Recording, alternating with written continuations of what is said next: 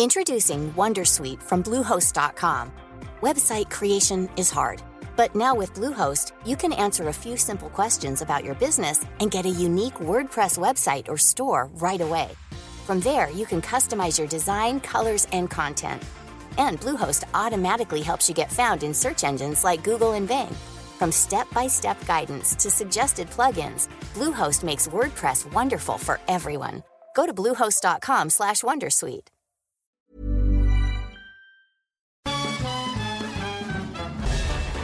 Farándula 021 es un podcast de cultura pop, donde analizaremos sin piedad series, películas, programas, música, moda, tendencias, libros, redes sociales y hasta figurosas e inventadas.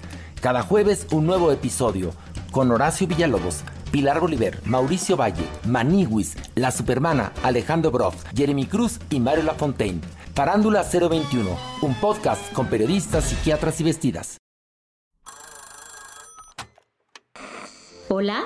Hola. Hola. Hola, hola. ¿Estás ahí? ¿Quieres saber lo que está pasando en tu país y en el mundo en pocos minutos? Te lo cuento.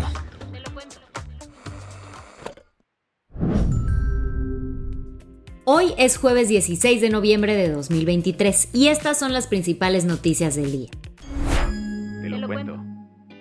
Ya empezó el proceso interno del Frente Amplio para elegir con quién competirán por el gobierno de la Ciudad de México. Aunque Morena ya tiene a Clara Brugada lista para subirse al ring electoral, en el Frente Amplio por México apenas ayer dieron el banderazo de salida a su proceso de selección interna. Entre los aspirantes que competirán por el puesto destacan Santiago Tabuada del PAN, Adrián Rubalcaba del PRI, quien dijo esto tras su registro. Me siento confiado si es un proceso democrático, con honestidad. También se anotó Luis Espinosa Cházaro del PRD, que comentó lo siguiente. Yo de verdad prefiero dar la lucha de pie junto a las banderas de la democracia que vivir arrodillado frente a una tiranía. Pero no creas que este proceso ha sido miel sobre hojuelas para los partidos del frente. Hace unos días la dirigencia del PAN salió a decir que ya estaba decidido que Santiago Taboada iba a ser su candidato en la CDMX.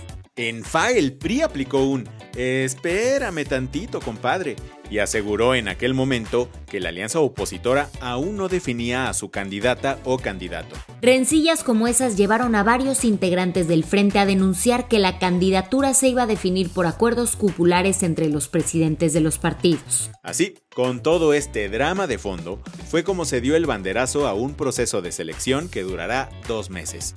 ¿Cuáles son las siguientes etapas?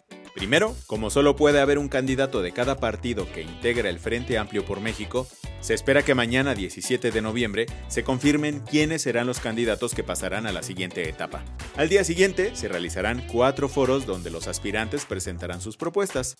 Los foros también servirán como un banderazo para que los candidatos comiencen a hacer sus precampañas por la ciudad.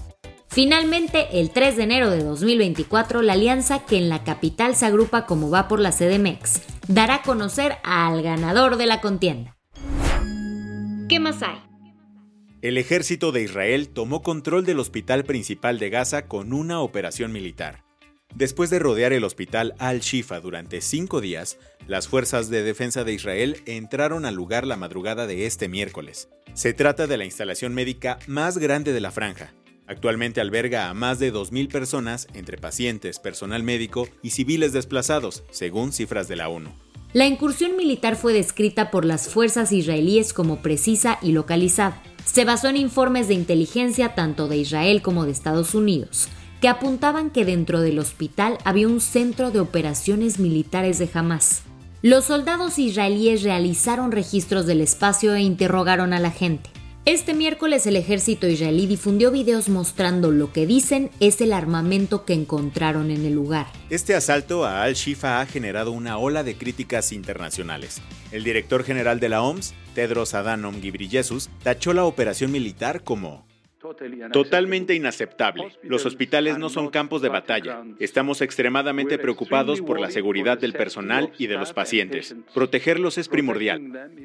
Poco después, el Consejo de Seguridad de la ONU aprobó una resolución sobre la situación entre Israel y Gaza. Es la primera que logra salir del Consejo desde que inició la guerra. La propuesta presentada por Malta y con 12 votos a favor. con las abstenciones de Rusia, Estados Unidos y Reino Unido, hizo un llamado para una urgente y extendida pausa humanitaria en la franja de Gaza.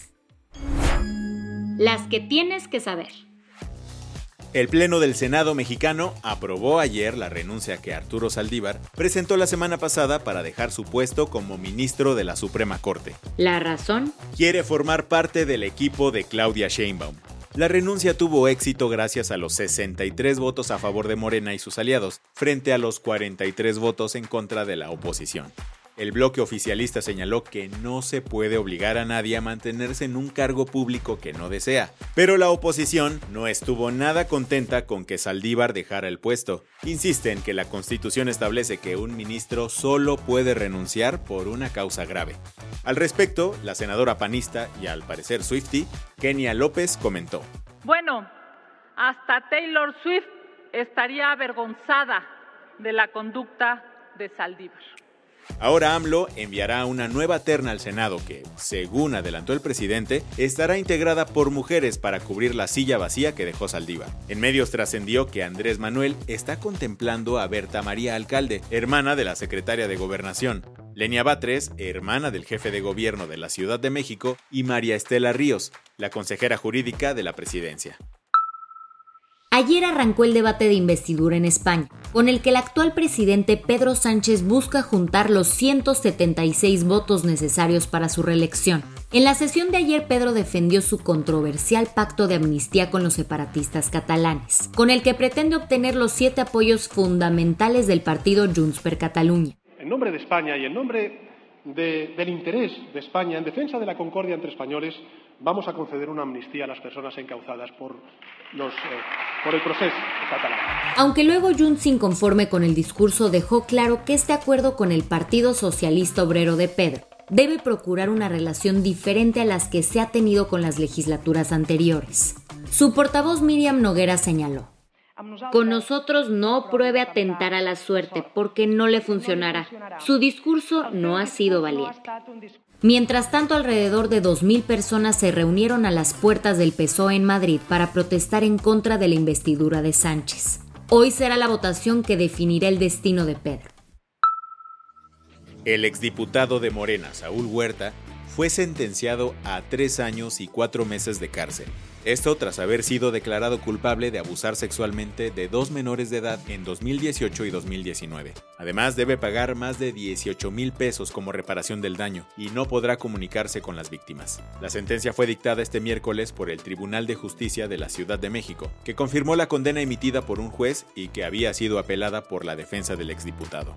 Huerta ya cumplió casi 11 meses de su sentencia desde su detención, y aunque su condena le permitiría seguir el proceso en libertad, lo hará en prisión. Esto porque tiene otro proceso pendiente por violación equiparada en 2021. La justicia francesa le tocó la puerta al presidente de Siria, Bashar al-Assad. Un tribunal francés emitió ayer órdenes de arresto internacionales contra el dictador sirio, su hermano y dos generales acusados todos de crímenes de guerra. Específicamente lo señalan por dos ataques químicos que su régimen llevó a cabo en contra de civiles en Damasco en 2013, que resultaron en más de mil muertes. Activistas que han pedido justicia por estos hechos elogiaron lo que se considera la primera vez que un jefe de Estado en funciones es sujeto de una orden de arresto internacional por crímenes contra la humanidad, aunque con todo y todo el gobierno sirio sigue negando su responsabilidad en los ataques. La del vaso medio lleno. México dio un paso importantísimo hacia la equidad salarial. Ayer las comisiones del Senado aprobaron una iniciativa para que las mujeres deportistas profesionales tengan un salario base igualitario respecto a sus compañeros hombres. El dictamen fue aprobado por la mayoría de Morena y sus aliados, con el backup de legisladores de Movimiento Ciudadano. Con esto, tienen 180 días para fijar el salario base con el que deberán partir los contratos de los deportistas sin importar su género. Ahora solo falta que la propuesta sea presentada ante el Pleno en los próximos días para su aprobación. Con esto cerramos las noticias más importantes del día. Yo soy Andrea Mijares. Y yo soy Baltasar Tercero. Gracias por acompañarnos hoy en Te lo Cuento. Nos escuchamos mañana con tu nuevo shot de noticias. Chao.